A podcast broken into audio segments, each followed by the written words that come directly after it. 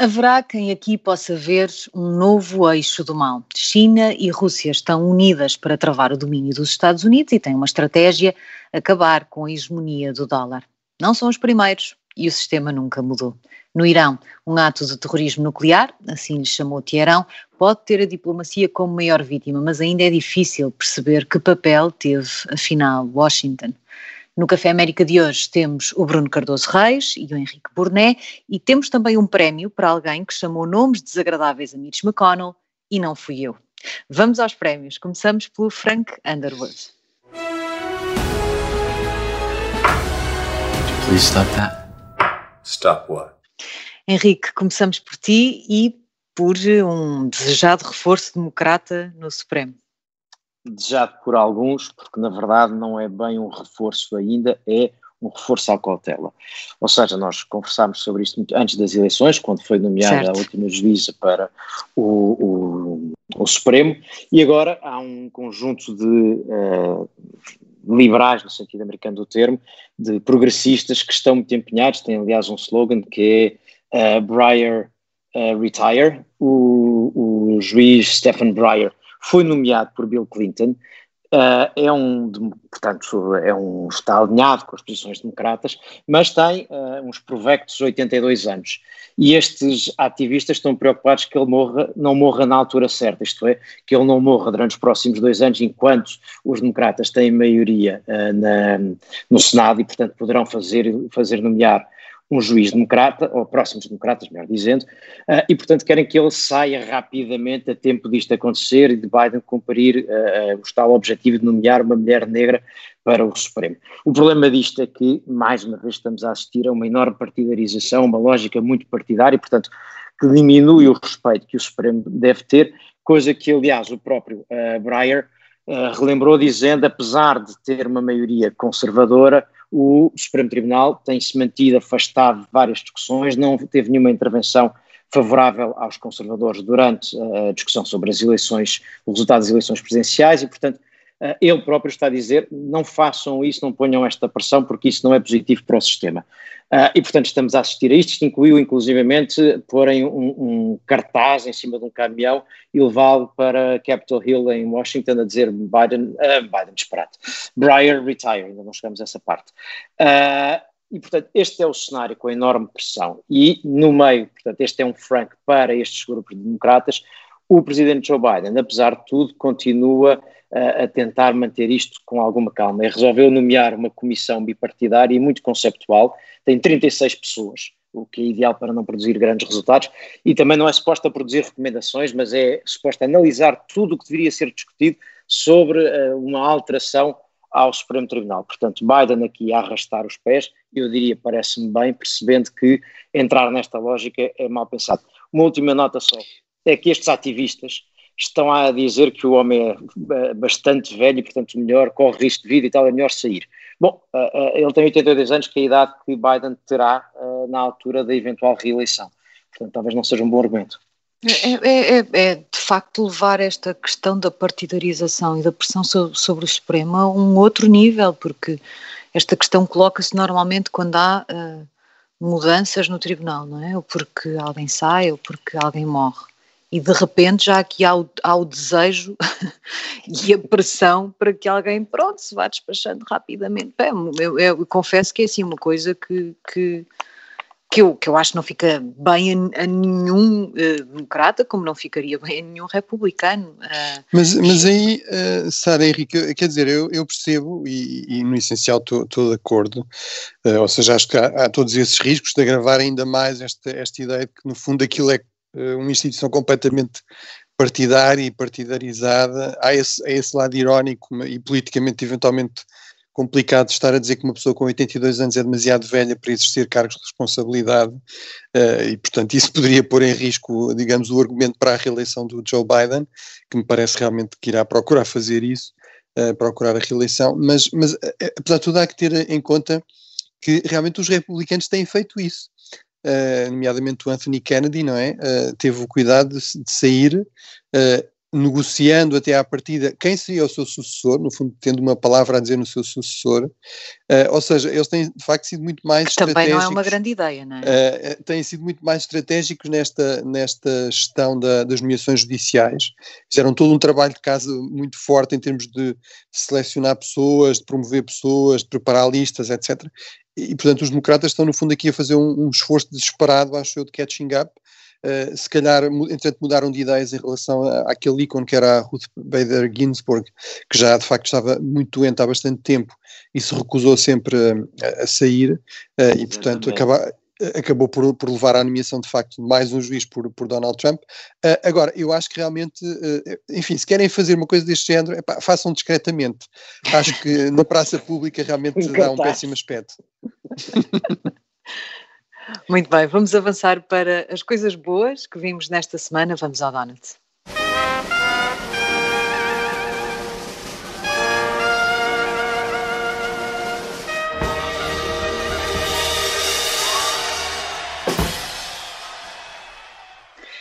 Bruno, eh, tu trazes um imposto como coisa boa. Não sei o que é que aconteceu aqui, mas. Sim, pois é verdade. É, Dá-me ideia que este, este prémio é capaz de não ser muito popular com muita gente. É, pronto, é, é, realmente um prémio para, para, no fundo, para a Ministra das Finanças, do Joe Biden, para a Janet Yellen, que vem com esta proposta do imposto mínimo global. É, eu percebo que há aqui, há aqui problemas, enfim, imagino que o próprio Henrique também tenha aqui alguma, alguma, algumas considerações a fazer. É, eu, eu acho que, em todo o caso, e aqui tenho de ser coerente, é, é, um, é, é, algo que eu tenho referido muitas vezes já no passado, eu acho que é realmente escandaloso, algo que ela vem sublinhar, enfim, como, como base para esta discussão, uh, que é, de facto, há muitas empresas por exemplo, as tecnológicas são talvez o exemplo máximo disso, empresas como a Amazon, como a Apple, etc., que de facto são, são empresas extraordinariamente lucrativas, neste momento são mais ricas do que a maior parte dos países, uh, e uh, que beneficiam enormemente e precisam de toda uma infraestrutura extremamente dispendiosa de comunicações, de transportes, etc.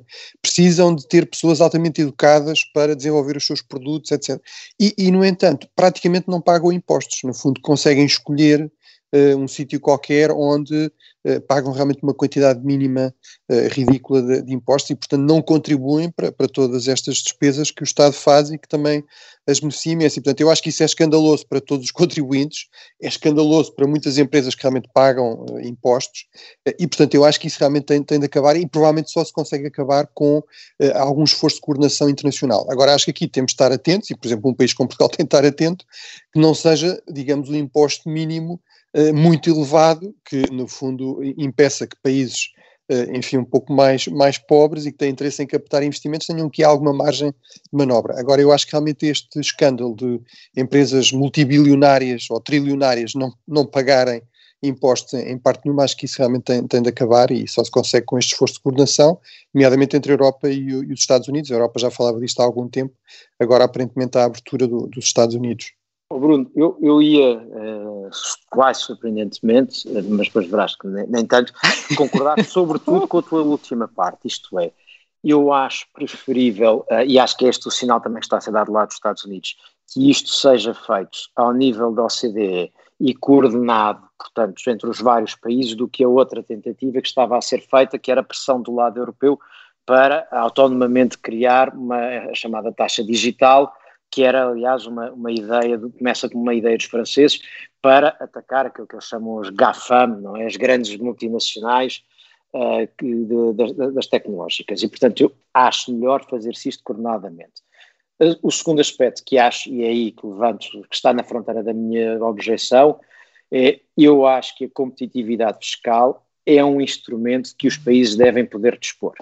E, uh, e portanto, eu, qualquer solução que, no fundo, venha de países mais ricos que impeçam alguns de terem alguma margem de competitividade fiscal, parece-me perigosa, porque uh, nem todos têm a mesma centralidade, nem todos têm os mesmos fatores de competitividade, nem todos têm a mesma dimensão, e, portanto, há países que jogam com diferentes instrumentos, e isso parece-me que é importante seja mantido. Isto, de resto, é uma, uma, discussão que também existe dentro da União Europeia.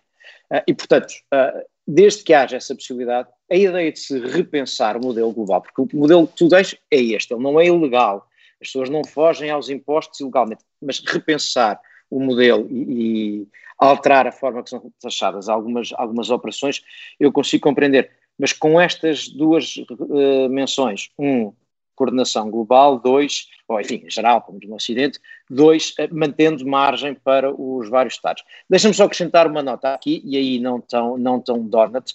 É rapidamente, que, por favor. rapidamente, só para dizer que isto não está desligado, e aí sim já vai no outro sentido, não está desligado de um movimento do lado uh, interno dos Estados Unidos de aumento de impostos, nomeadamente o passar de 21 para 28 a taxa uh, sobre as empresas.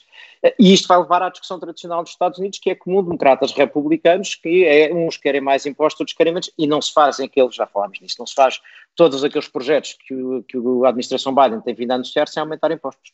E isso tem impacto na economia.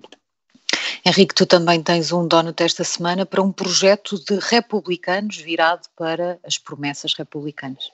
É, isto é, um, digamos, um donut wishful thinking em parte e a outra que me parece razoável. Wishful thinking é, este projeto chama-se o Republican Accountability Project e oxalá não lhe aconteça o mesmo que aconteceu ao Lincoln Project, que teve muita graça e fez uma campanha muito interessante uh, contra o Trump e depois acabou envolvido nos escândalos internos bastante lamentável. Este, este projeto, que é liderado pelo Bill Crystal, filho do Irving Crystal e da Gertrude Himmelfarb, um, um homem com, com pergaminhos uh, conservadores e inclusive neoconservadores, que foram uma das alas mais anti-Trump no, no, no, Partido Republicano, e agora organizaram este que basicamente pretende perseguir os que apoiaram Trump, nomeadamente no pós-invasão do Capitólio, e apoiar os que votaram pelo impeachment e os que venham a ser candidatos em, em várias eleições uh, anti-ala Trump.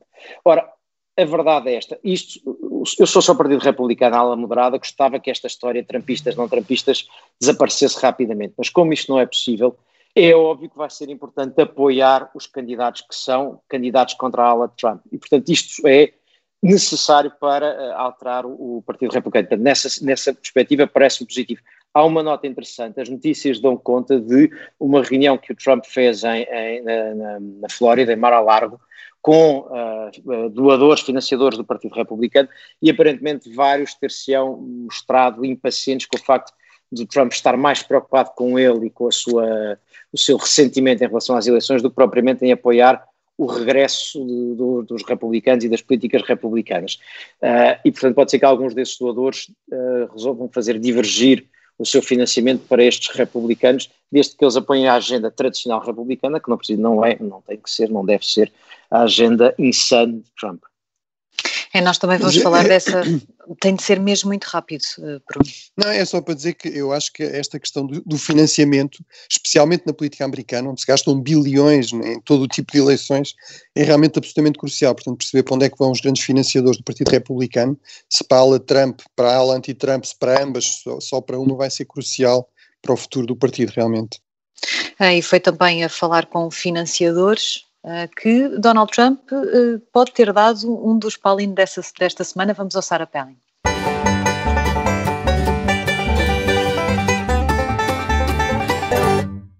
Pode ter dado, não, pode ter recebido, Bruno, porque Donald Trump fez um comentário a propósito do queridíssimo Mitch McConnell e eu vou juntar-me a este Palin para defender Mitch McConnell.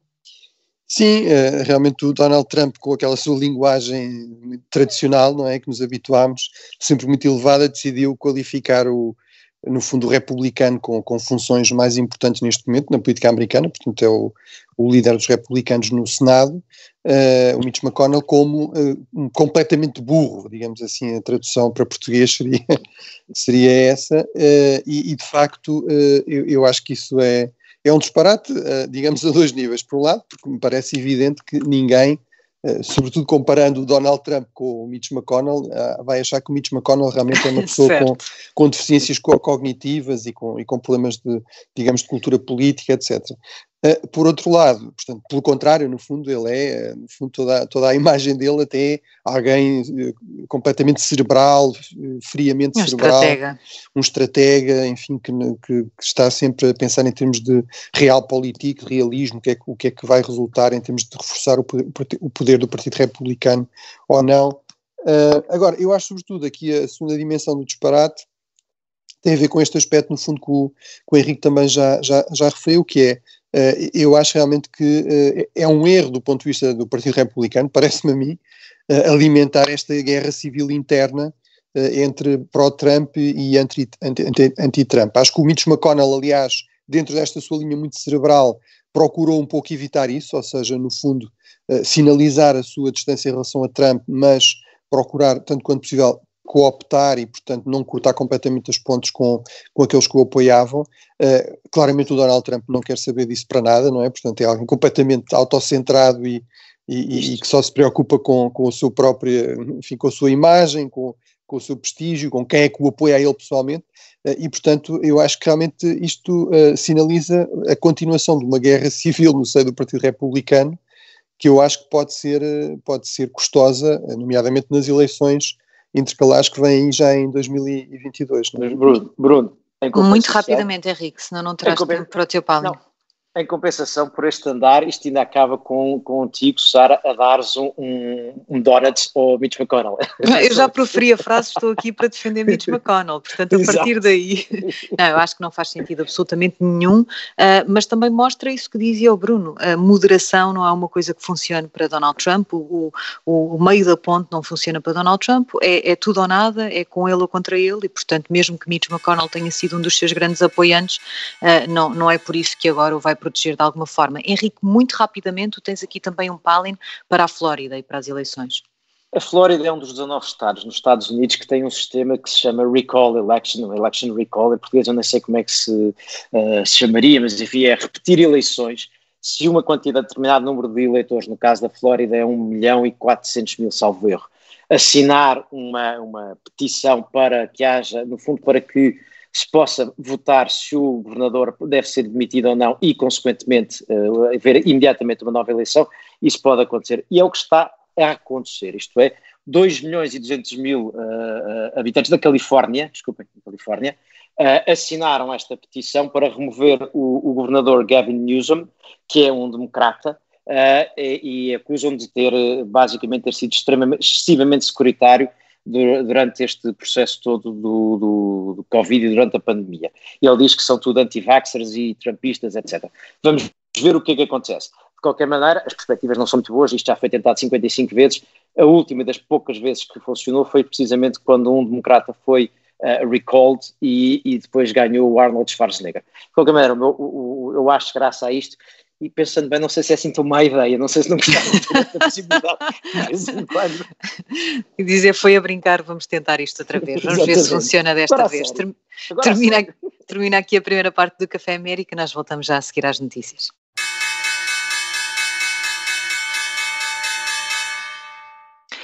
Segunda parte do Café América desta semana, e esta semana, eh, Bruno Cardoso Reis, vamos olhar aqui para uma aliança não é propriamente improvável, uh, de, uh, da China com a Rússia, com uma estratégia de uh, olhar para esta questão da hegemonia do dólar.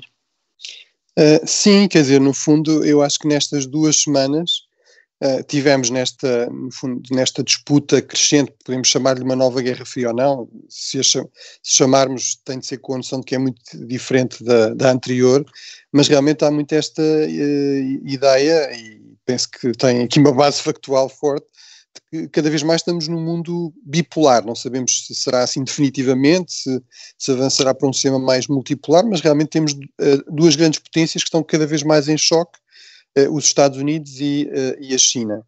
aqui o que, é, o que é interessante realmente nestas duas semanas é que a China fez reuniões com cimeiras quer com a Rússia, quer com o Irão, eh, uma das grandes deficiências da China, digamos, das suas fraquezas, é que não tem um, um sistema de alianças muito, muito forte e, e, muito numeroso, como, como é o caso dos Estados Unidos, que têm acordos bilaterais de defesa, por exemplo, com mais de 50 países, enfim, são obviamente a potência central na NATO, etc. Uh, eh, de facto, a, a, China não tem isso, mas, mas parece estar a, a, trabalhar no sentido de alterar isso e, portanto, assinou um acordo de parceria com o Irão de, de 25 anos e, e também reuniu-se com, com a Rússia e uma das, uma das decisões que sai daí é, é realmente esta uh, ideia do reforço de uma estratégia que a Rússia e a China já estavam a prosseguir, no fundo tentar uh, minar o predomínio do dólar como a, a, moeda, a grande moeda internacional. No fundo, sempre que nós fazemos algum tipo de transação nesta economia globalizada, da internet, etc., ela uh, é sempre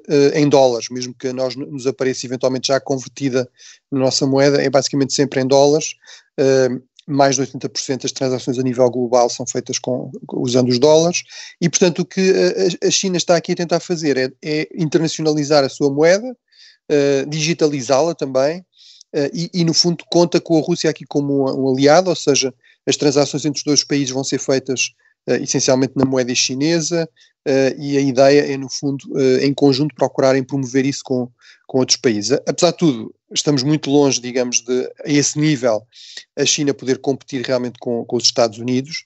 Uh, o dólar tem grandes vantagens, enfim, desde logo a vantagem de já ser a moeda de reserva e, portanto, é muito difícil alterar essas coisas. Uh, como nós sabemos, os direitos de propriedade, o sistema jurídico chinês não tem bem o mesmo nível de garantias que, que os Estados Unidos uh, para os investidores. Portanto, eu acho que em todo caso, mesmo que seja, digamos, mais um sinal do que uma realidade já, eu acho que, sobretudo, esta aproximação da China à Rússia, a aproximação da China ao Irão, realmente são, são mudanças muito significativas uh, e tornam bastante mais difícil o trabalho do, dos Estados Unidos em termos de conter a, ascensão chinesa.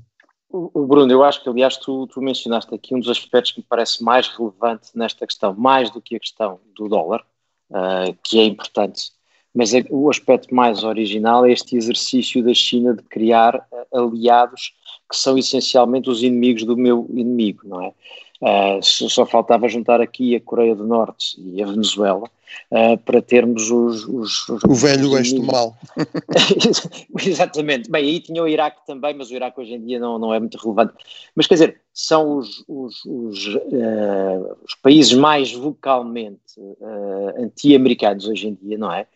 E aqui a China parece estar a buscar aliados. Eu que tenho, temos tido esta conversa várias vezes, eu acho que o, o, de facto o, a lógica Guerra Fria não é útil para pensar estes tempos, mas há aqui uma alteração muito significativa, que é esta procura de aliados, e não é procura de aliados como a China faz normalmente, com investimento aqui, uh, uh, apoio acolá, uh, um instituto para ensinar línguas mais não sei onde, é uma coisa completamente diferente, é criar aqui um bloco de um dos lados. E, portanto, aqui tem uma evolução relevante. Depois, parece-me que aquilo que tu dizias, a probabilidade de ser a uh, moeda chinesa uh, uh, a moeda de referência global, não parece, pelo menos por enquanto, muito provável. Mas é preciso juntar aqui uma nota, que na Europa esta vontade de desdolarizar a economia, por assim dizer, também existe, isto é, com lógicas completamente diferentes, embora tenha uma em comum, que é a questão das sanções secundárias que os Estados Unidos conseguem fazer por causa desta, deste sistema. Isto é, quando os Estados Unidos proíbem determinadas empresas, criam sanções uh, a determinados países e impedem empresas de negociar com esses países, chegam a empresas não americanas precisamente por causa deste papel que o dólar tem na economia global.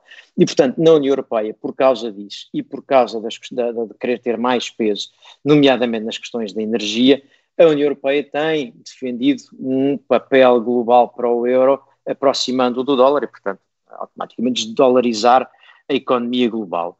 Provável ou não, certamente com outros objetivos, mas isto é um ataque a um dos instrumentos mais importantes do ponto de vista não militar que, que os Estados Unidos têm tido uh, no seu domínio global, não é? E, portanto, isto, isto é um, um novo eixo, uh, em termos de países, um novo eixo de uh, ataque, se quisermos, aos Estados Unidos. E depois levanta aqui outra coisa, o tema que tu uh, já tinhas aqui há uns tempos mencionado, que é esta ideia dos Estados Unidos de que podem virar-se para o Pacífico e ignorar o que se passa noutros lados do mundo, não vai durar muito tempo se quiserem ser uma potência global, porque isto são outra vez sarilhos no Médio Oriente, porque, e termino rapidamente aqui, enquanto isto tudo está a passar, Israel, enfim, não se sabe se foi Israel ou não, mas não será, não será muito improvável imaginar que sim, os iranianos queixam-se de um ataque que houve às suas instalações para enriquecimento de urânio e há uma vaga suspeita de que podem ter sido pode ter sido Israel a fazer aquilo que acha que tem que ser feito enquanto uh, os seus aliados não, não cuidam dos seus interesses.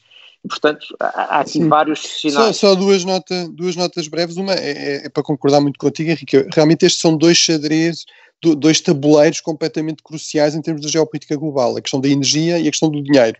Uh, e, e, realmente, por exemplo, quando se fala em sanções, as sanções mais temidas uh, e aquelas com um impacto uh, realmente potencialmente terrível para a economia, aliás, como se vê no, no caso do Irão, é de facto privar um país de acesso ao, ao mercado de dólares, portanto, isso praticamente impede que ele participe em termos de transações globais com, com facilidade, uh, e depois a outra é uh, sanções ao nível do, da, da digamos, do, uh, da compra do petróleo, no caso de um país que vende muito petróleo como o Irão, ou eventualmente do acesso ao petróleo no caso de um país que dependa dele.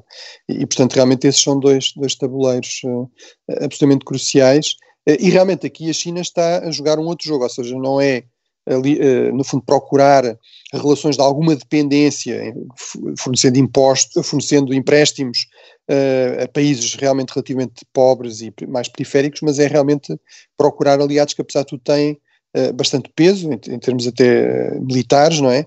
Uh, no caso do, do, Irão, por exemplo, sempre que há tensões entre o Irão e o, e o, Ocidente e os Estados Unidos, há a ameaça de fechar o Estreito de Hormuz, não é? Que é basicamente aquele sítio por onde tem de passar todo o petróleo que vem do, dos países do Golfo. ora, essa ameaça tem uma credibilidade, apesar de tudo, limitada, tendo em conta, digamos, a desproporção de poder militar entre os Estados Unidos e, e o Irão. Imaginem o que é isso agora com a possibilidade do, dos chineses terem ali uma presença naval permanente a partir do Irão, não é? E apoiando o Irão. Esse, Sara, desculpa. Não, ia dizer que também me parece aqui uh, surpreendente, de alguma forma, esta aliança a este nível entre a China e a Rússia, percebendo o objetivo comum, mas a China e a Rússia não são propriamente melhores amigos, não é? Uh, uh, e, e, tradicionalmente não são exatamente os melhores amigos, e portanto tenho aqui alguma dificuldade em imaginar que esta estratégia possa de facto manter-se durante muito tempo, esta estratégia de atacar o dólar, até porque isso implica, por exemplo, a, a Rússia promover a, a, moeda chinesa e, e, portanto, confesso que fico aqui um bocadinho uh, uh, percebendo a lógica, acho muito difícil que haja sustentação a longo prazo para isto. Aliás, há, há, há uma nota muito interessante do, do, que tu estás a dizer. Por um lado, uh, liga com isso, nesta, nesta espécie de ligação, uma primeira nota, que é isto tudo dito, ou seja, a questão do dólar, mas a questão da aproximação entre estes três, atenção, porque nem a Rússia, nem, o Irã, nem, nem a China têm interesse em que o Irão seja nuclear. Uh, e, portanto, não, não há um entusiasmo a favor disso. Uma coisa é estarem a querer ser os melhores amigos do Irão que é neste momento um dos confrontos mais relevantes dos Estados Unidos. Outra coisa é que algum deles queira um Irão nuclear naquela região. Eu acho que nenhum nem outro vai querer. Outro aspecto que tu referes, continuando o que tu referias, Sara, é toda aquela zona que fica entre a Rússia e a China e, e, onde a Rússia quis sempre ter influência e onde a China, se quiser fazer a tal a, a rota da seda, não é? O, o, o, o novo eixo, bom, então eh, precisa de ter ali uma, uma, influência. Portanto, ou a Rússia aceitava uma espécie de subalternização em relação ao papel liderante da China, ou de facto há potencial para, para conflitualidade e para tensão ali, a menos que fizesse uma espécie de tordesilhas regional. Uh, outro aspecto curioso, outro aspecto curioso é que isto, se olharmos para o mundo e recordarmos aqueles tabuleiros do risco, isto parece aqueles exércitos quando há um exército a evoluir por um lado e o outro corre pelo outro, não é? Ou seja, os Estados Unidos vão para a costa do Pacífico, aproximando-se da China, e a China vai continuando para, uh, para o outro lado, aproximando-se da Europa pelo outro lado, e portanto parece aqui uma alteração das, das, zonas prioritárias para cada um a geoestratégia tem um grande horror ao vazio, não é? Portanto, não há vácuos de poder que não sejam preenchidos com grande, com grande rapidez. Não, eu, pronto, eu, eu, concordo muito com, com, os vossos pontos. Acho que, de facto, esta, esta, esta convergência entre, entre Moscou e Pequim será sempre uma convergência, digamos, instável e, e, e, que não, e que não apaga rivalidades e alguns receios. Por exemplo, historicamente, a Rússia tem sempre eh, um grande receio da, da China por causa do seu extremo oriente, não é? Do extremo oriente russo, Vladivostok, toda essa região da Sibéria, com muitos recursos naturais, mas com uma população muito, uh, muito escassa, uh, ali ao lado da, da, da, China, que historicamente até ocupou algumas daquelas regiões, Uh, e, que, uh, e que obviamente tem uma população e atualmente um, digamos, um dinamismo económico e um nível de investimento militar uh, muito superior. portanto, eu acho que do ponto, se, se estivéssemos a pensar nesta estratégia americana de contenção da China de uma forma puramente estratégica, vamos dizer assim, à, à Henry Kissinger, o que seria lógico era realmente procurar afastar a Rússia da China, não é? Como se fez na outra Guerra Fria, mas no sentido oposto, não é? No fundo, aqui o Ocidente tentar captar a Rússia para este, este esforço de contenção da, da China. O grande problema aqui é que a Rússia, como parte da sua estratégia também de recuperação de algum peso internacional, apostou em ser muito um spoiler, no fundo ser uma potência que aproveita, agrava uh, conflitos violentos, uh, grupos que uh, do, no fundo desafiam o, o, o, Ocidente e até atacam interesses e alvos e pessoas europeias, ocidentais, e portanto isso acho que dificulta um pouco essa postura, enfim, toda aquela estratégia também de ciberataques, desinformação, etc., tudo isso cria aqui, eh, digamos, um, um, histórico, por exemplo, na relação com os Estados Unidos, não é? É difícil estes, eh, esta administração democrata, não é? Com muita gente que vem da administração Clinton e que se empenhou na, que vem, desculpem, que vem da administração Obama e que se empenhou na eleição de Hillary Clinton, esquecer que, pelo menos é essa a percepção dos democratas, eu acho que é uma percepção pelo menos exagerada, que no fundo perderam a eleição de 2016 por causa do Putin, não é? Portanto, isso aí uh, pode afetar aqui um cálculo puramente geoestratégico, mas realmente o que faria sentido era uh, procurar trazer a Rússia para, para o lado do Ocidente, desde logo, por exemplo, obrigaria a China a, a manter uma presença militar muito mais forte nas suas fronteiras terrestres e, portanto, talvez a investir menos uh, ne, em termos de, de meios navais e de uma projeção de poder noutras, noutras regiões. Agora, uh, de, depois das últimas declarações de Joe Biden sobre Putin e sobre a Rússia, parece-me que puxar a Rússia para lá do, do é, Ocidente não é assim um a estratégia. Chamar assassino a alguém é capaz de não ser, digamos, o. Não ser o, o começo de uma conversa é, uh, simpática. É. Repara uma coisa, e agora juntar, porque um dos aspectos que me parece interessantes é precisamente a questão da, da geografia. É que se somares a isso a tensão que tu tens hoje em dia com um dos teus aliados enfim, no, na continuação desse eixo, uh, que é a Turquia, uh, e portanto, porque apesar de tudo, a Turquia uh, é relevante para essa parte do mundo. isso começa a levantar problemas, isto é, o, o, os princípios talvez não sejam o melhor critério para os próximos tempos para gerir esta, estas relações, porque nós vamos precisar da Turquia, sobretudo vamos precisar que a Turquia não, não hesite sobre o lado onde está, não é? E, uh, e é o que tu dizes, Bruno, era, era preferível ter uma Rússia mais próxima. Parece-me parece de facto que não é esse o caminho e não foram essas as declarações da administração Biden, do Biden desde logo, uh, mas, mas parece-me difícil. Eu insisto que acho que há ali um problema uh, naquela região, isto é, como tu dizias, Bruno, a, a, Rússia, a Rússia hoje em dia tem sido muito mais um disruptor do que propriamente uma potência eh, muito relevante. Aliás, acho que tem se tornado, enfim, um disruptor global e depois uma ambição de, de, potência regional.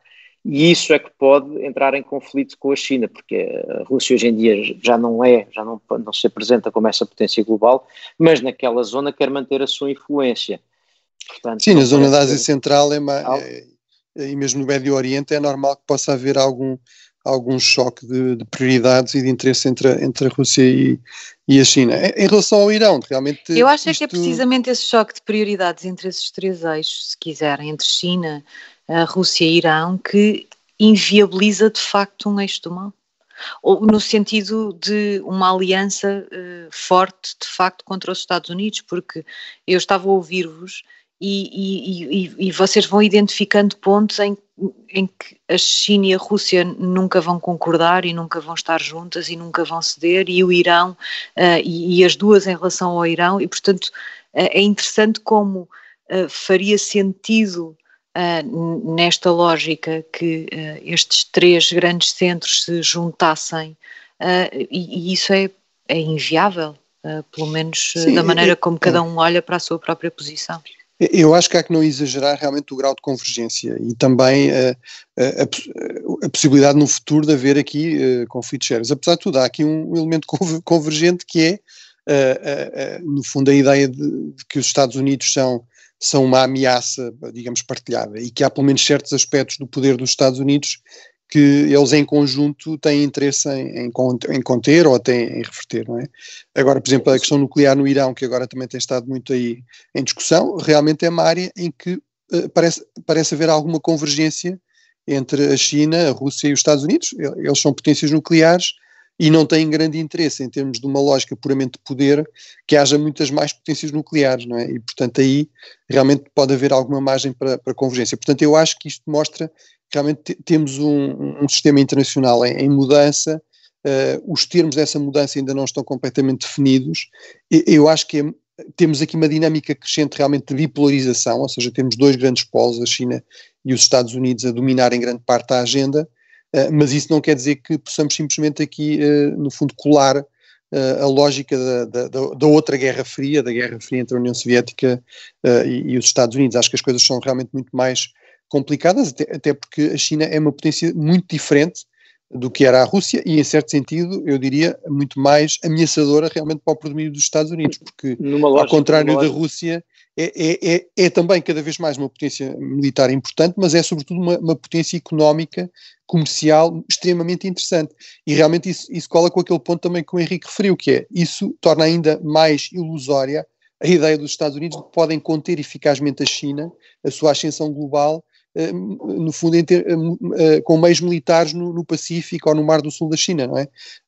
De facto, esta é uma competição global. A ascensão da China é uma ascensão global e é muito também uh, comercial e económica em termos de investimento, em termos de tecnologia, e aí os Estados Unidos têm de, de recuperar o terreno perdido não é? e ter uma, uma estratégia muito mais clara.